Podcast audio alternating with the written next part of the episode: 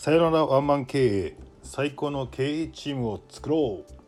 第15回目でございます。えっ、ー、と今日は5月になりましたね。5月の1日。世の中はゴールデンウィーク。真っ只中でございますがえっ、ー、と外に出れないので家からこのラジオを録音しています。えっ、ー、と今日はタイトルにあるワンマン経営についてえー、話そうかなと思ってますタイトルはですねなぜワンマン社長は部下を育てられないのかというねこの確信めいた話を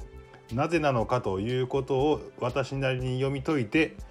えー、と最後に、えー、ワンマン経営者ワンマン社長を脱出したい人に向けてのヒントを、えー、解説しています。えー、ではまずなぜ、えーと、社長ワンマン社長は部下を育てられないのかっていうね理由についてちょっと僕の解釈を申したいなと。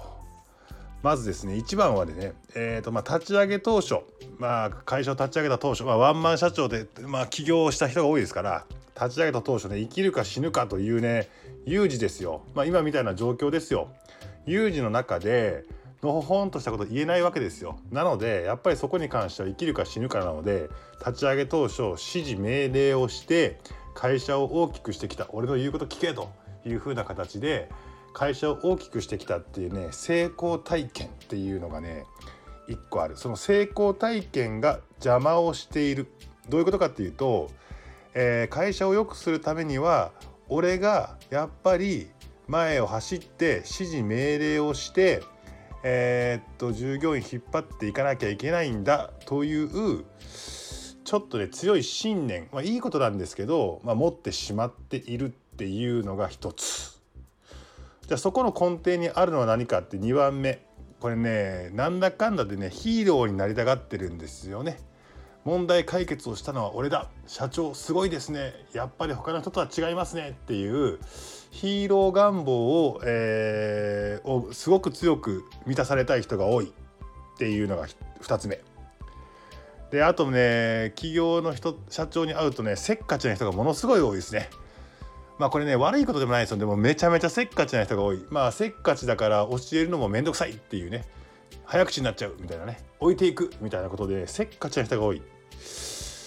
えー、これでもここがちょっと脱線しますけど、えー、これ女性リスナーがいたら若い女性リスナーがいたらこういう男とは絶対結婚すんな出世せえへんぞっていうね男の見極め方っていうのをちょっと脱線して喋るとですね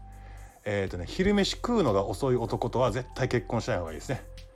えっ、ー、とね仕事ができないこれはね僕の格論です。以上ごめんなさい脱線しました。えっ、ー、とだからせっかちな人が多いっていうのが理由ですね。あと4番目がですねあの感覚で今までのし上がってきているからそもそも教えるセンスがないっていうねどんな感じかというと長嶋監督と野村監督を例えに出すんだけどあのパーンとかポーンとかっていう感じのね形でやってきてる人がめちゃめちゃ多いわけですよ。なのでそもそも論理的にこうそこを分解してなかったりするので教えれないってね。俺の背中を見ろみたいな話を言っちゃうんですよね。でも逆に野村監督っていうのはあれ感覚も優れてるんですけどそれを論理に落とし込んでしっかりと体系だってるから人に教えれたっていうのがあると思うんですね。だから4番目っていうのはねなぜかっていう理由は感覚派が多いってことですね。で5番目。もともと自分が教わってきてないから教われるどういう風なのが分かりやすいかとかどういう風な育て方をするっていう育てられてないので自ら自分がもう破天荒にやってきただけなので教わった経験がないっていうねなのでイメージしにくいっていうことがありますね。あとね最後はねこれねよくあるなんだかんだ言って過保護これねありますね。なのでねこの6つの問題があるんじゃないかなと思います。1番まあ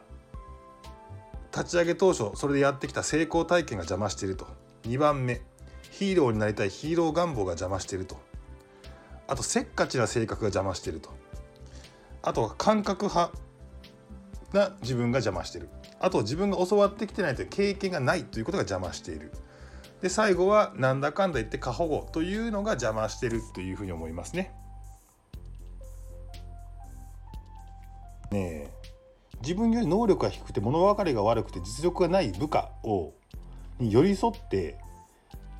えー、育てることができますかっていう質問に関してできねえよって話なんですね。だからできない。この自覚もないからねできない。自覚があったらまだ何か使できるけどできないですよね。だから部下が育てない育てないって言ってねその社長が次何するかっていうとね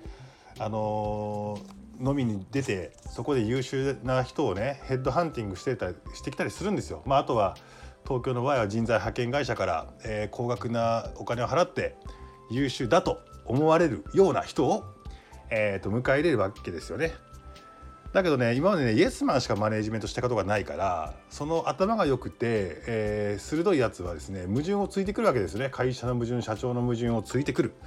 そうなってきたらね罰が悪いから黙れとかって言うんですよね。あとはね命令しちゃう。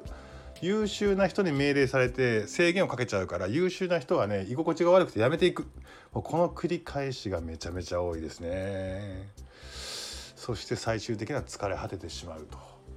僕には人を育てる力がないのだろうかと言っちゃうんですけど、まあ、確かにその通り力ないですねと。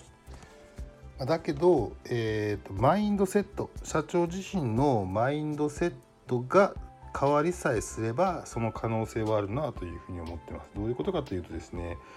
まずはね今までの成功に関してはもう自らもう認めましょうと。俺は素晴らしいと。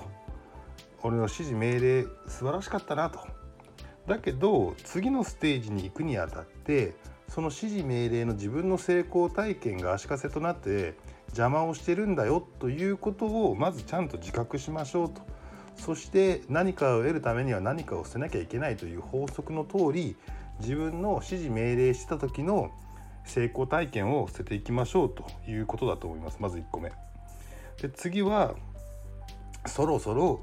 自分じゃなくて他の人部下をヒーローにしてあげようよというぐらいの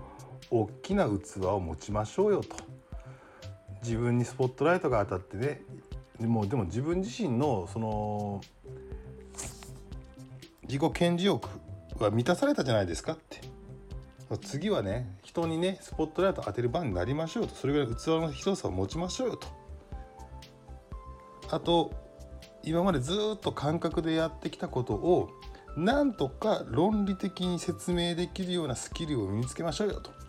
ねなかなか難しいんですよね。自分のことを自分が考えていることを分かりやすく論理的にその目の前の人に合わせて部下の能力に合わせて喋ることができる能力っていうのはねなかなか難しいけどこれまあ身につけましょうよと。あともう一個ですね過保護になってしまうって話がありましたけど失敗させましょうよと。失敗してもいいだけのような利益というものは確保していきましょうと。失敗って利益が飛びますから、えーと、それでもいいよっていうぐらい今現在のビジネスにおいて、えー、失敗させれるぐらいの利益っていうのは確保しておきましょうと。やっぱねこれが揃わないとなかなかね人を育てるっていうことができないっすよね。と。まああとはですね一番いい方法をしているとするとまあ山根をえー、っとそういうポジションとして雇うと。いや今全ての動線が自分の成立につながりましたね。素晴らしい。まあこれは冗談なんですけどまあね結構ねでも自分ではなかなかできないなとは思います。なのでいい感じで第三者を使ったら社員さんに自分が言ったら言いにくいことを第三者が言うっていうのは本当これ一つのスキルかなと思っていて例えば自分が、まあ、よく借金の話しますけど「俺はお前借金してんだぞ」とかって言ったら「うわうちの社長偉そうに」とかってなっちゃうんだけどまあ第三者がそれを言うとなるほどなというふうに捉えられたりすることもできるし何ですかね自分で言ったらやらしい話ってあるじゃないですかお金の話とか給料の話とかね。で普通の社員さんは一般的な知識知らないのであの一般的な知識を知らないがゆえに社長と圧力が出てるっていうケースもあったりするのでそれを世間一般こうなってるよと。例えばまあ平均年収なんぼか知ってんの君たちと。君たちもらいすぎじゃねえのとかっていうね話とかっていうのをズバッと言ったら社員に嫌われるか、まあ、言い方は考えますけど。まあ社長が言ったら嫌われることをまあ他人が言ったら、えー、助かるよねと。さらに言えばその言い方がめちゃめちゃファニーだったらみんなが納得すればいいよねと。最後もう完全に自分のセールスになっちゃいましたね。じゃあ今日は、えーと、自分のセールス会ということで、えー、何ですか？なぜワンマン社長は部下を育てられないのかということでそれを解説して、えー、ヒントとしてこういうふうなことを社長のマインドセット変えるべきですよと言いましたけど多分それだと難しいので最終的には僕を雇いましょうというセールス会でございました。それではありがとうございます。質問いいねどんどんお待ちしてます。よろしくお願いします。